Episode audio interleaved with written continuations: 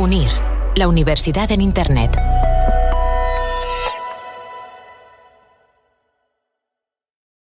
Visión CEO, un podcast de UNIR. ¿Están ganando las gacelas a los elefantes en el mundo de las finanzas? Hablamos con Juan Manuel Soto, presidente del Consejo de Administración de March Private Equity, gestora de capital de riesgo de Banca March. ¿Qué tal? Bienvenido, Juan Manuel Soto. Gracias, Iñaki. Encantado de estar aquí. También saludamos a los colegas que nos acompañan. Eh, los dos están o han hecho el MBA de la UNIR, Agustín, que es eh, farmacéutico, y Susana, que es eh, psicóloga. Vamos a hablar de finanzas y vamos a hablar también con ese símil de las gacelas, los nuevos, los ligeros, las startups, los emprendedores, los que no se esperaba frente a los que están, los elefantes sólidos, seguros, pesados. Y, mi pregunta es, eh, después de eh, una larga trayectoria que has tenido en el mundo de las finanzas, en grandísimas compañías de éxito, quizás también elefantes, porque son muy sólidos, ¿están ganando las gacelas a los elefantes? Pues es una buena pregunta, pero mm, mi respuesta así primera sería que no, sería que no. Yo creo que aquí hay tres cosas muy importantes que, son lo que te regulan ¿vale? este tipo de, competencia y la llegada de las fintech. Por un lado es organismos públicos y regulación. Luego estaría el valor añadido y por último el ser rentable. Em, en, cuanto a la regulación, claro, está muy bien el decir, oye, yo voy a ser disruptivo, voy a llegar al mercado financiero, voy a dar un servicio y a conseguir muchos clientes. Pero, ¿qué pasa? Que si ese servicio implica eh, esto, eh, tocar el dinero del cliente, ¿vale? Ahí entra el Banco de España con una regulación muy estricta, con lo cual cada entidad que quiere hacer eso, quiere tener cuentas corrientes, quiere disponer del, dinero del, del, cliente o quiere prestar, ¿vale? Está sujeto a esa regulación. Barrera de entrada importante. Y por eso algo que parecía que iba a ser muy común, ha dejado de serlo. En su momento se hablaba de que iba a venir mucha gente, que iban a hacer un montón de cosas, que los pagos por internet y tal, pero bueno, pues son poco los jugadores que han entrado, lo han hecho muy bien. Tenemos, oye, tenemos el Bizus, tenemos los PayPals, pero bueno, realmente no ha habido una disrupción ahí en cuanto a los métodos de pago. Eh, luego está también, si quieres eh, asesorar en el mundo de la inversión, eh, tienes al regulador en España, la CNMV. Obviamente, pues hay que cumplir unos requisitos también muy estrictos a la hora de poder asesorar, dar, dar eh, estas recomendaciones a, los, a, los, inversores. ¿no? ¿Por qué? Pues porque oye, eh, necesitas tener una formación, necesitas tener unos activos, necesitas tener una trayectoria que te permita estar inscrito eh, y aprobado por el regulador para poder hacerlo. ¿vale? También eso se convierte en una barrera de entrada. Aquí sí que ha habido más éxito por parte de los, de los EAFIS, los agentes financieros independientes, eh, pero bueno, pues eh, la rentabilidad en su caso no es a veces tan clara por el hecho de que tienen tanto requisito de información en cuanto a conocer al cliente y documentar sus perfiles y el cómo les asesoran, que no es tan fácil tampoco. Eh, en segundo lugar, he comentado el valor añadido. hombre, tienes que hacer algo que, bueno, pues idealmente que, no se haga o buscar algún tipo de vertiente que te ayude a entrar. ¿no? Si hago lo mismo que otros, pues oye, pues eh, iremos luego al tercer tema, que es el tema del precio. ¿no? Lo puedo hacer, oye, pues a precios más baratos. Ejemplos, el tema de los brokers. Los brokers por Internet, los brokers interactivos, pues oye, han entrado varios. Yo creo que al final, pues eh, con las herramientas que existen ahora mismo desde el punto de vista de tecnología, se puede hacer trading de otras maneras, ¿vale? Eh, y aquí eh, los bancos han empezado también a competir poco a poco con sus propias herramientas tecnológicas y lo que se produce es que estas fintech muchas veces están fuera de España y eh, a la hora de proporcionar información al inversor desde el punto de vista de, cuenta en el extranjero, desde el punto de vista fiscal, no es tan fácil. Con lo cual, pues todo este boom que hubo al principio también está cayendo. ¿no?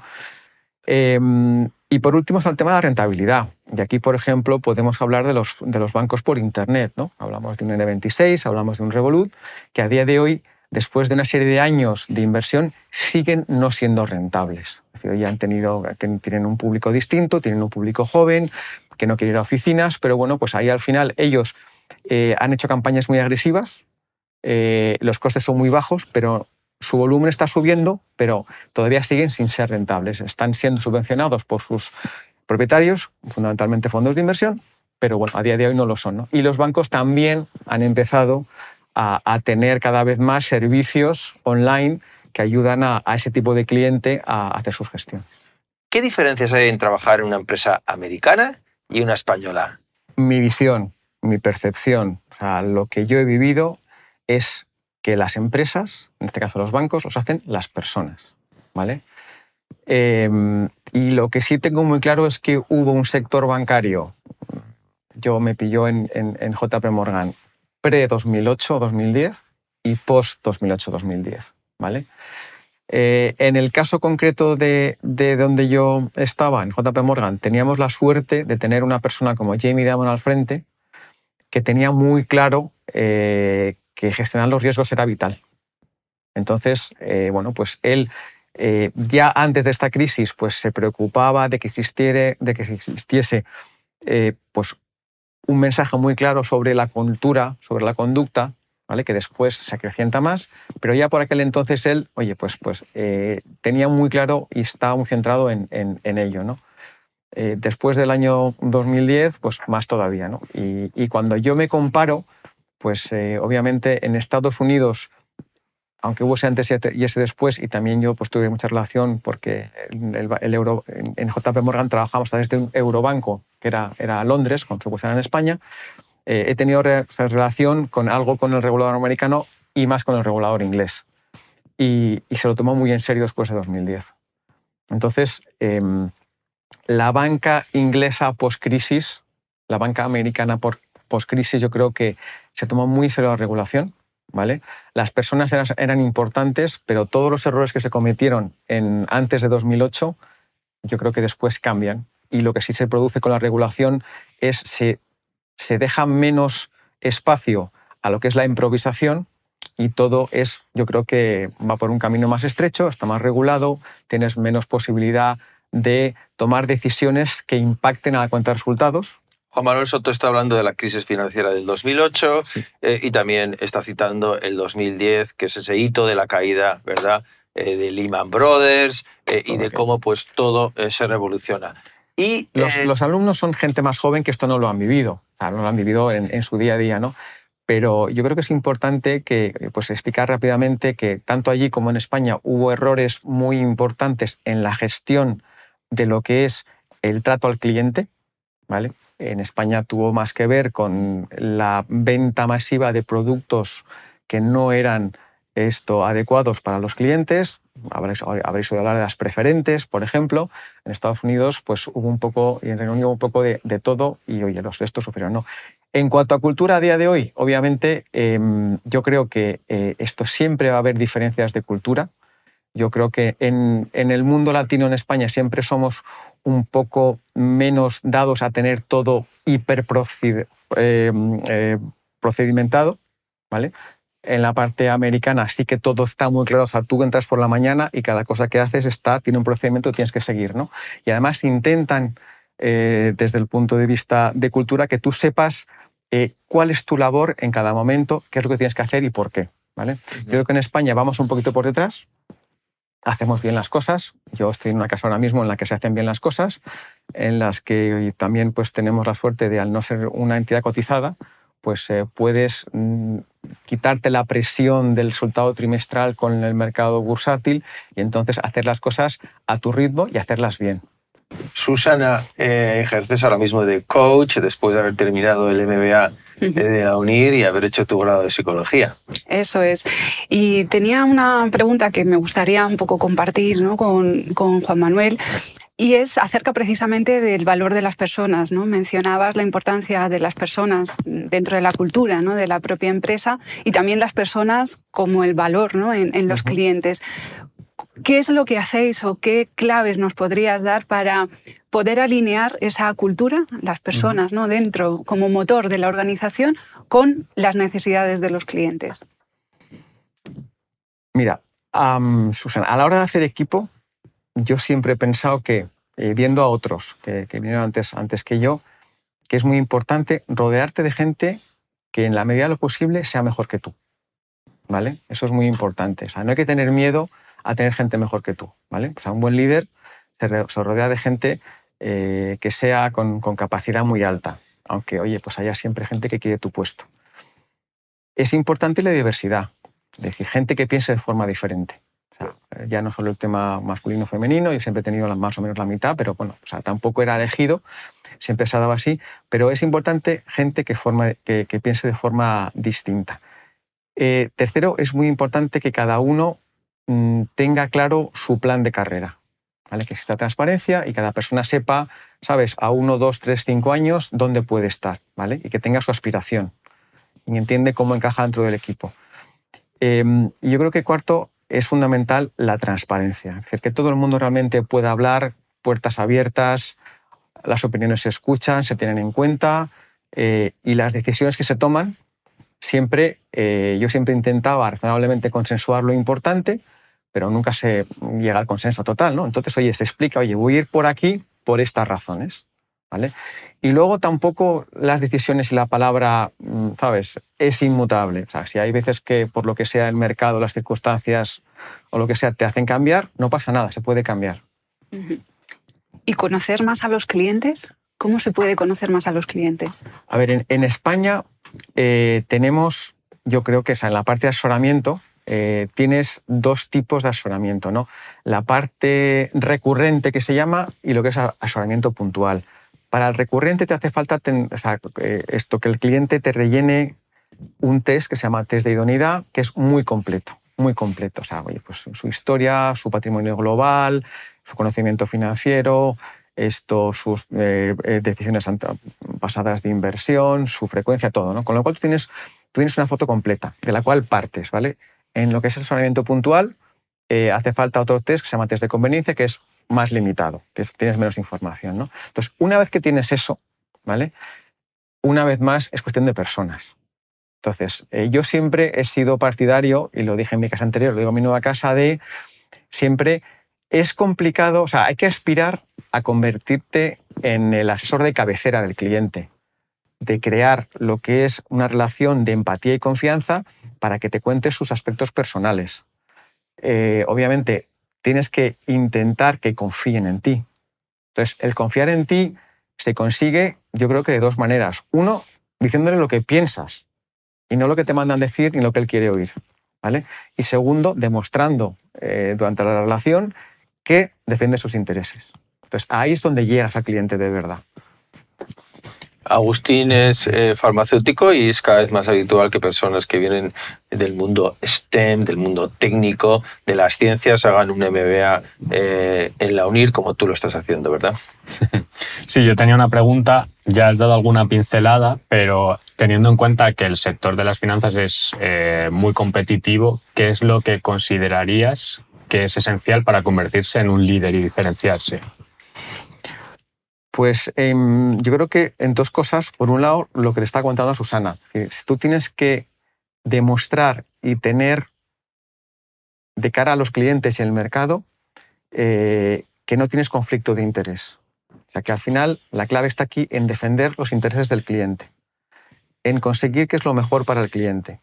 O sea, mm, que dependiendo del momento de mercado, de sus circunstancias, lo que sea, que hagas lo que hagas, le lo que le recomiendes, sepas que es lo mejor para él, aunque a veces, oye, pues implique no estar invertido. ¿Vale? Entonces, yo eh, a lo largo de mi carrera me he ganado clientes de por vida diciéndole, mira, es que esto que tú quieres y necesitas te lo hace mejor este competidor. ¿Sabes? No, pero ya, ya, pero es que tú, o sea, esto yo mm, soy más caro, este es más barato, lo va a hacer mejor y yo sé que después cuando esto acabe volverás conmigo. ¿no? Entonces yo creo que en ese sentido eh, esa parte es, es, fundamental. ¿no?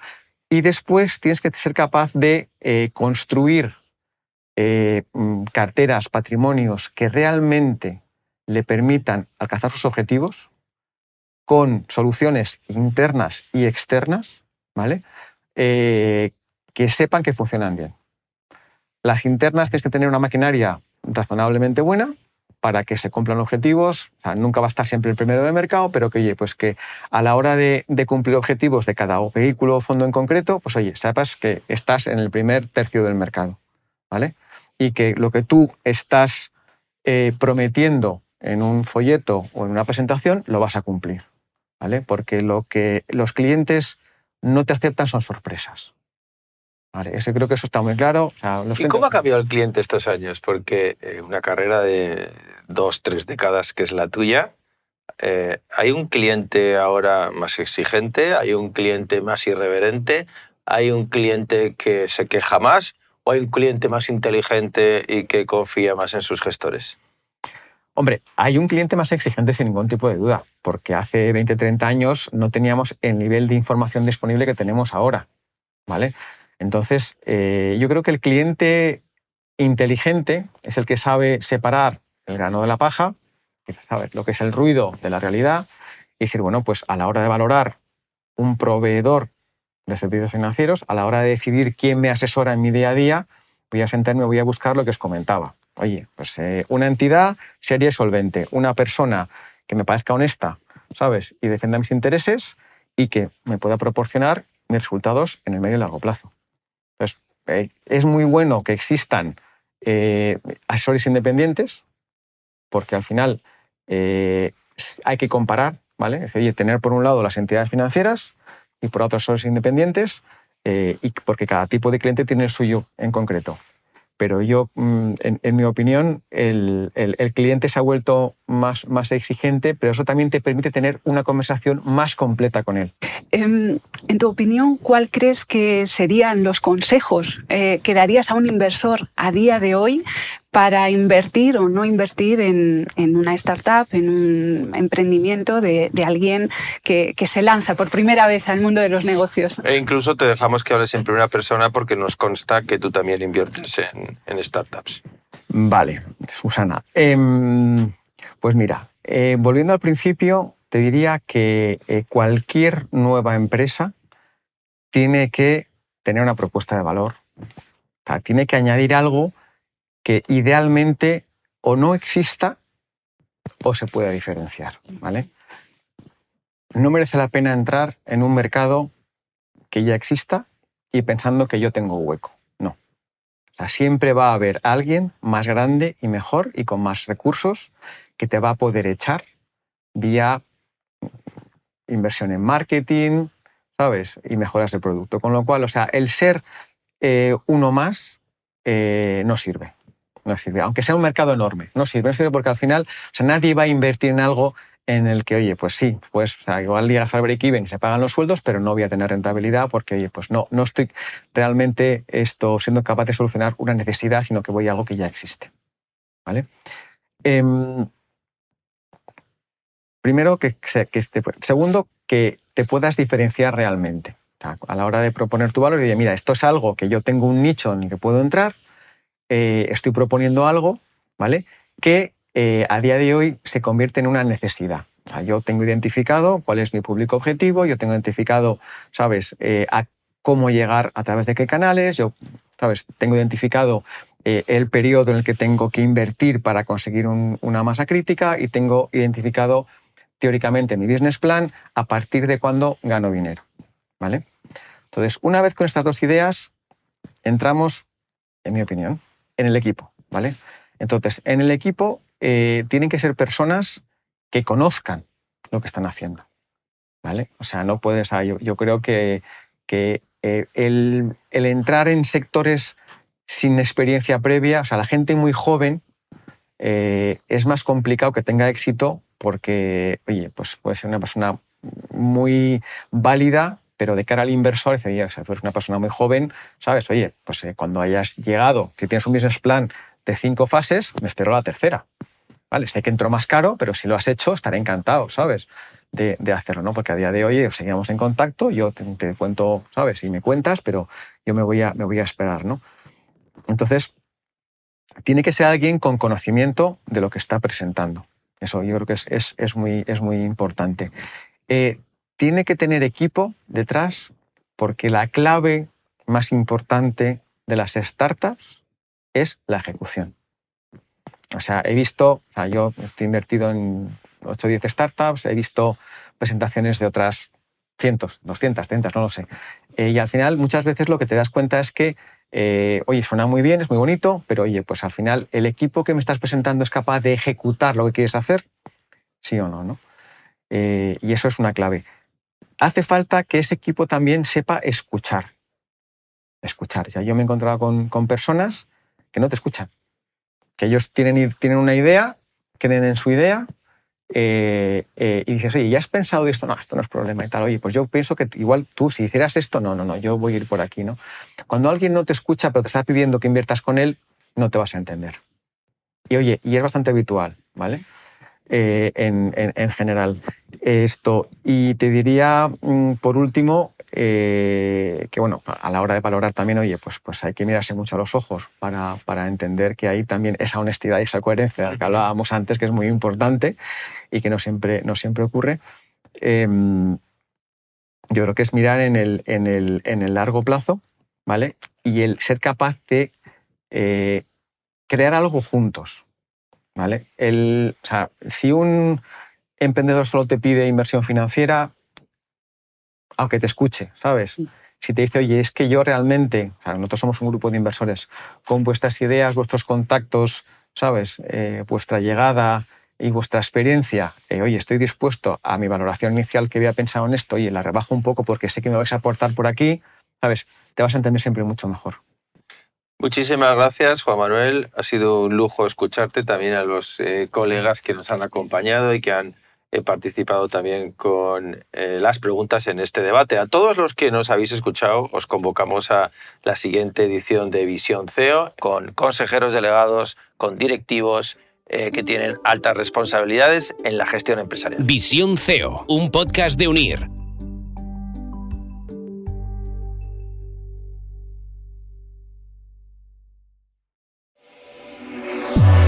Unir, la universidad en Internet.